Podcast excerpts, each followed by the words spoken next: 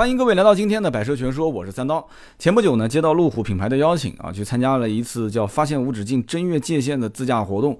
那么这个活动呢，一共有三站。第一站呢是从西宁到松潘，第二站呢是从松潘到成都，第三站是从成都到康定。那么我是九月二十六号到二十八号三天，从松潘到成都全程参加了这个自驾活动。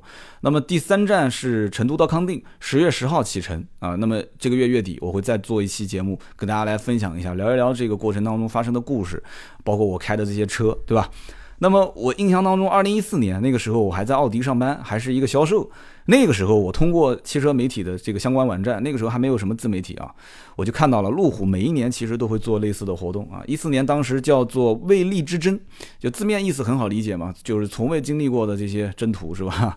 所以当时的图文视频看得我很羡慕啊，从南宁出发一路啊自驾开到西双版纳。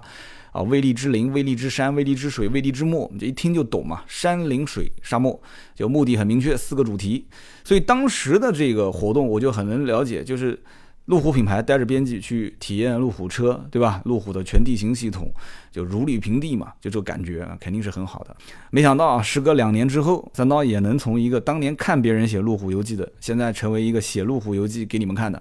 插个广告啊，大家可以看看我们的订阅号“斗志文化 ”D O U Z H I W E N H U A，斗志文化的全拼搜索一下，你可以看到我们写的这个路虎的游记。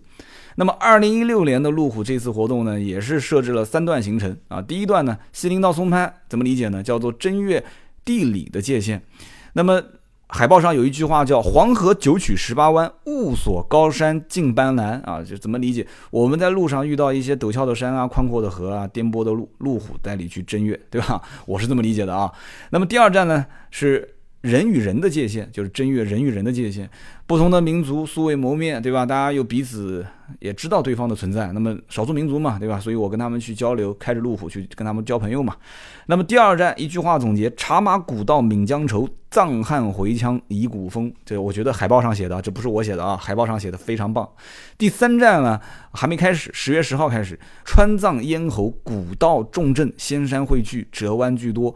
这一站正月心理的界限，那我相信大家都这样。现在互联网的时代了嘛，都不愿意出门，对吧？有人是因为懒，就比方说像我啊；有人怕苦啊；有人不愿意跟陌生人同行，所以开着路虎嘛，对吧？出去交交朋友啊，看看外面的世界，去发现一些新鲜的事物。所以我觉得这个选题很赞啊！三站三个主题。那么我第二站从二十八号回来之后呢，就在准备今天这个音频。那么大家都知道，二十五号我从南京飞。成都，然后从成都转松潘啊，当时行程当中我还直播过，很多人应该也看到我直播了，是吧？啊，当时我前后花了将近十个小时啊，机场转机也花了好长时间。去过九寨沟的兄弟们应该知道松潘这个地方，松潘就是去九寨沟飞机落地的这个机场啊，松潘机场。所以当时我没去过嘛，我没去过，第一次到松潘。我到了松潘机场之后，我就发现不对劲了啊。第一个呢，就是衣服带少了，松潘比南京冷的不是一点两点啊。我看有的小姑娘从上海飞过来的，还穿个短裤，就是冷的直抖直哆嗦。第二个呢，是我发现啊，我说了几句话之后就开始大喘气。我百度一看啊，就是高原地区，海拔将近三千米啊，让各位刀客见笑了。就我不是一个经常旅行的人。那么到达酒店之后呢，我就发现这个空地上啊，停了很多的这个路虎车，就全系车型几乎都能看到，几十辆。那么吃完饭没什么事呢，我就去逛到停车场，开始斗鱼直播啊，就开了一个直播。路虎品牌现在主要分三大系列：揽胜、发现和卫士。那不用说了，卫士大家都知道已经目前停产。那么以后有可能猜测到二零一八年会出新款。揽胜里面呢，最有名的就是我们俗称的大揽胜，最贵的就是那个叫巅峰创世加长版，五点零 T 机械增压，三百多万。然后就是揽胜运动。市面上揽胜运动到目前为止，我了解的也是没有优惠啊，而且一车难求，也是很多土豪特别喜欢买的车。还有就是大家耳熟能详的，像路虎的揽胜极光，路面上现在车也是非常的多。路虎的发现系列，大家应该了解最多的就是第四代的发现。那么今年的法国巴黎车展，全新一代的发现什么样子，大家应该都看到了。那我在直播的时候，很多人也在问这个车。第三段的行程结束之后呢，我会重点跟大家来介绍这个第四代的发现车型。而在第二段的行程里面呢，我们重点体验的是发现神行。发现神行呢，从英文字面理解上啊，就是发现运动版，对吧？Discovery Sport。但是呢，其实它是神行者的替代车型啊，只不过它被列入到了发现系列当中。这个车呢，你第一眼看啊，它的前脸其实跟揽胜系列非常像啊，揽胜极光是吧？但是你看那个机盖上的英文，你肯定不会看错，两个英文完全不一样，一个是 Range Rover，一个是 Discovery。啊。那么你走到侧面，你要如果说再能看错，那我真是服了你了啊！就侧面是肯定不会看错的，为什么呢？因为你去看发现神行的侧面，你明显能看出第四代发现的影子啊。第四代的发现的最大特色是什么？就是你从侧面看它的这个后车顶啊是有点凸起的，而且这个。后尾部啊，它挂了一个四四方方的一个黑颜色的小玻璃窗在那个地方，对吧？它本身也是三排座嘛，它是七座车，所以你看发现神行有一个小窗户挂在后面，就跟那个发现第四代发现就很像，对吧？也是挂在尾部，所以侧面的这个线条造型很像，而且呢，B 柱跟 D 柱两个柱子都是涂成黑色的，那么就让 C 柱呢，它有一个跟车身这个涂装颜色是一致，就感觉是反向支撑车顶的感觉，大家仔细看，盯着看啊。反向支撑车顶的感觉，这也是发现系列车型的一大特点。所以路虎的 SUV 啊，它设计是极有特点的啊。再比如说像揽胜极光的这个车，悬浮式车顶，A、B、C 柱都是涂成黑色。那么这个设计已经是给各大品牌都争相模仿了，对吧？就说模仿都算好听的了啊。那么我们第一天的自驾行程呢，是从松潘开到斯尔古藏寨。那么斯尔古是什么意思呢？就是藏语里面叫做盛产黄金的地方，这一听就让人很向往，是吧？这个藏寨的村落被人称之为东方的古堡，川西北的小布达拉宫啊。为什么这么说呢？啊，百度百科里面是这么说的啊，说斯尔古人啊，当时为了抵御外族的侵犯，群居，群居之后呢，就把这个。楼房砌成这个碉楼式啊，依山而建，碉楼式，你想那肯定是非常坚固了，对吧？那么因此这个就感觉是什么呢？冬暖夏凉，哎，它还有这种这这这种感觉啊，户户相连，修建百年而不垮。户间小巷，片石相壤，阶梯密布，纵横交错，出临其中，如镜八卦，多要往返。这个如镜八卦，多要往返。等会儿我要说，我当时真的是进去之后啊，就像进了一个八卦阵一样的啊。整个的藏寨结构严谨，户户相通，一条清澈的溪水与寨楼相缠。就一旦发生什么意外啊？这个幽深古朴的水渠就会成为安全通道和打击敌人的重要阵地。估计当时他们就可能互相叫呼应啊，说你在什么位置啊？我是在那个水渠的上方、下方、左方、右方。所以呢，这其实它也是一个防御系统啊，也是一个就是建筑史上的一绝啊。我当时看到这个现场，我也是很震撼，就是完全跟我们现在就是城市人生活的这个高楼大厦，甚至小平房都完全不一样。大家想想看，碉楼是什么样子啊？那么我们在进寨的这个路上呢，就是也不是特别好。好走，因为这个路没修好，我们深一脚浅一脚的在走，然后就隐隐约约就听到远处有这个歌声开始传过来，而且我看到这个头顶上啊，就山上就有这个纸屑在往下飘，我就明显知道有人在上面撒纸屑嘛。大家都知道，就是撒这种纸片，在南方很多城市里面是什么样的情况下，家里面的人会去撒，所以我当时心里面觉得，这真的是十里不同风，百里不同俗啊，就是不同的文化，不同的这种习俗，所以。到了这个地方，那我肯定是要了解一下他们到底是撒的是什么东西。到了山顶上之后，我看到有一个穿着这个藏族服饰的老老者啊，在那个山顶上，就是开始就唱他们的那种歌曲，开始往我头上去撒这个纸屑。后来我才知道，这个正方形的小纸片是什么东西呢？啊，汉语叫风马，藏语叫做龙达。我相信去过藏族的这些区域的人，就肯定知道，就是龙达是什么东西。龙达就是一个印着咒语的一个小纸片。这个是藏传佛教的特有传统，就是当时意思是什么呢？给你转运啊，给你起运之用，就是登上这个山顶，给你往下撒，然后随风飘散，就飘得越远越好。所以说这个是给你祝福啊，所以我我也挺开心的啊。那么在后面的几天呢，其实我们和藏族还有羌族的同胞沟通当中，我们就发现，其实他们对于这种信仰的忠诚啊，包括对这些大自然给他们的馈赠啊，他是非常感恩的，而且他们有一种使命感，就是我要守护这些大自然回馈给我的这些美好的东西啊，他有感恩的心，他们所求的不多，而且每个人都是感觉就很快乐。在这个斯尔古藏寨啊，我们玩了一个游戏叫做古寨寻宝。主办方呢是把藏族八大乐器啊，什么什布里啊，就是长号啊、曼陀林啊，就藏在很多的不同的地方。那么我们就分队去找。那么在这个古寨当中穿梭，真的就跟刚刚说的那个是很像，就是如镜八卦，多要往返。反正我进去之后就绕晕了，我是一个乐器没找到啊，一个都没找到。然后我们同队当中有很多人就找到了。我当时和几个兄弟们就拿着这个他们。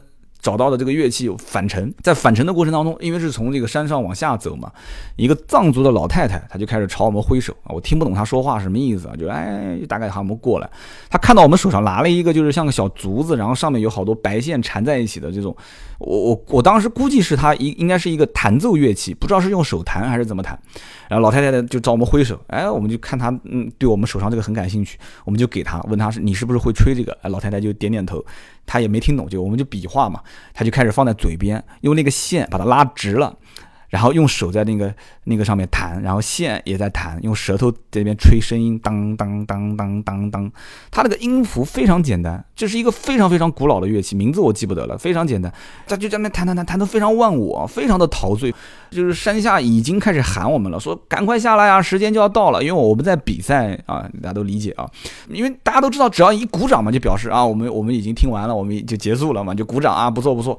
就这个老太太她她还没停，就听到我们鼓掌了，还在在这边非常陶醉的当当当，还在那边，声音非常小，然后我们都是凑得很近的去听。非常的忘我，鼓完掌之后好一会儿他才停下来，然后笑得还有点害羞，然后我们也都都乐了啊，就是非常单纯的那种感觉。那么在山底下呢，也是就是舞台搭好之后，然后当地的这个应该是村长是吧？就当时就把他们的会演奏乐器的一些大神请过来开始表演。印象最深的就是这个叫十布里的一个乐器啊，我们当时在这个古羌城也看到了，叫羌笛，我当时也是做了一个视频发到我们的订阅号上，大家应该看到了啊。然后这个叫十布里，十布里这个乐器呢？这个我当时印象非常深啊！演奏这个乐器是一口气一直吹到底，这什么个概念啊？什么叫一口气吹到底？你当然你你想看，你吐一口气能吐多长时间？你能吐个几十秒不得了了啊！一分钟，一首歌最起码好几分钟时间啊，三五分钟时间。他用的是叫做循环换气的演奏方法。就你看，有人讲说三刀你又开始假装专业，百度的是吧？还真不是百度的。为什么？我一个朋友是学箫乌的，箫乌这个乐器应该很冷门啊，好像是安徽那边的一个什么大师，就当时是做这个乐器，就是箫乌。这个吹箫屋也是要这种循环换气的方法，就我这哥们儿也是学了好多好多年，先把这个换气方法学会，鼻子进气，嘴巴出气，就反复循环，就是循的过程当中还要留一股气在肚子里面，然后就是反正我也说不上来，就是要下苦功夫。我当时看这个老者在演奏的时候，这是一个有着千年历史的乐器啊，在当时的这个古寨里面去听他演奏，感觉是非常的好。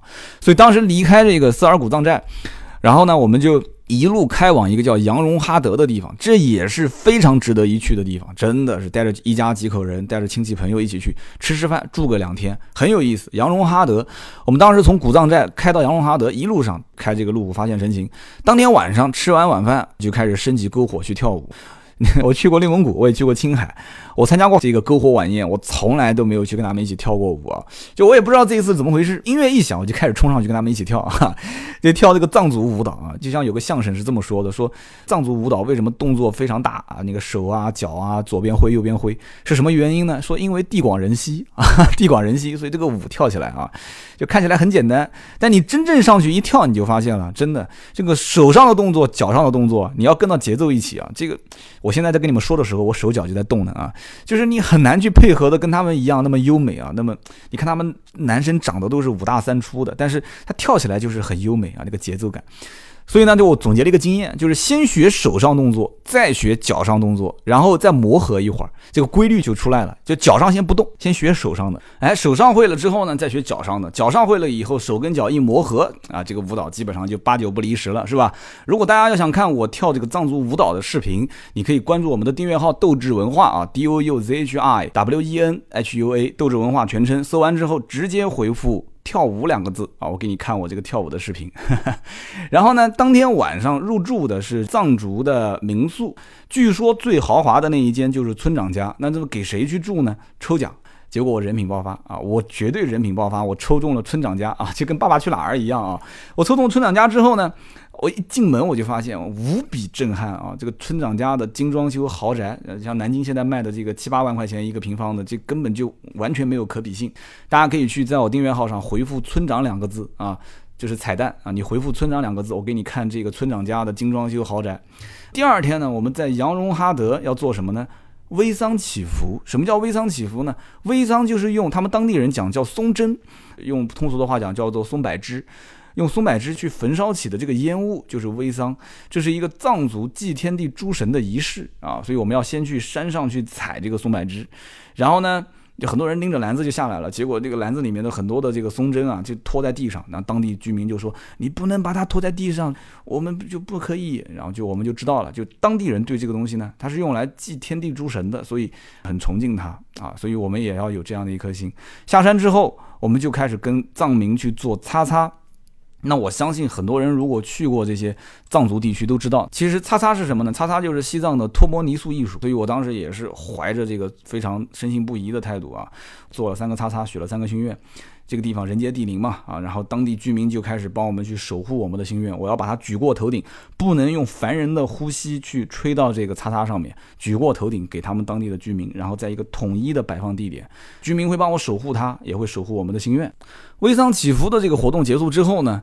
主办方说，我们马上把车啊开到海拔三千米的山顶，去帮藏族的老村落的村民搬家。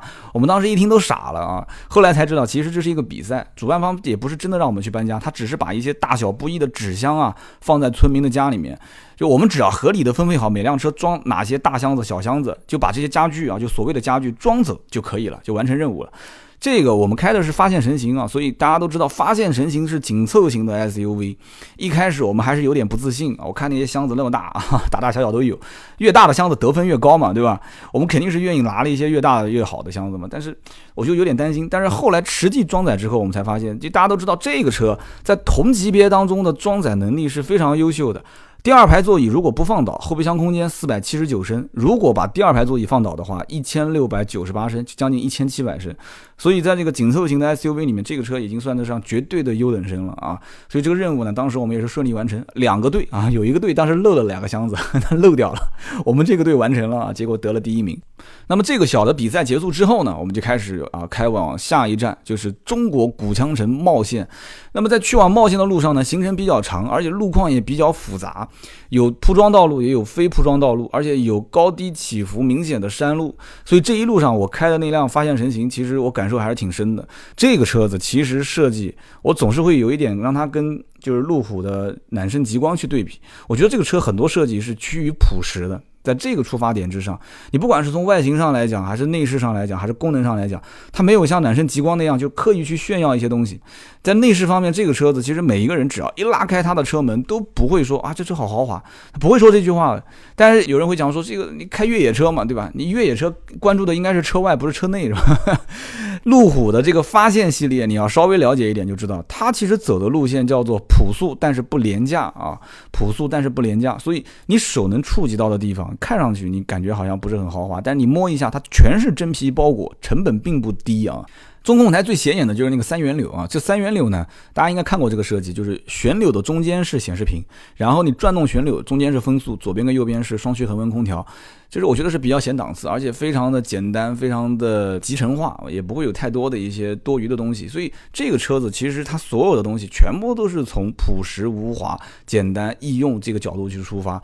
毕竟是越野，你更多的关心的不应该是这些华而不实的一些无用的东西，更多的还是要把功能去简化，然后你要用的时候它随手就可以用到，而且非常清晰明了。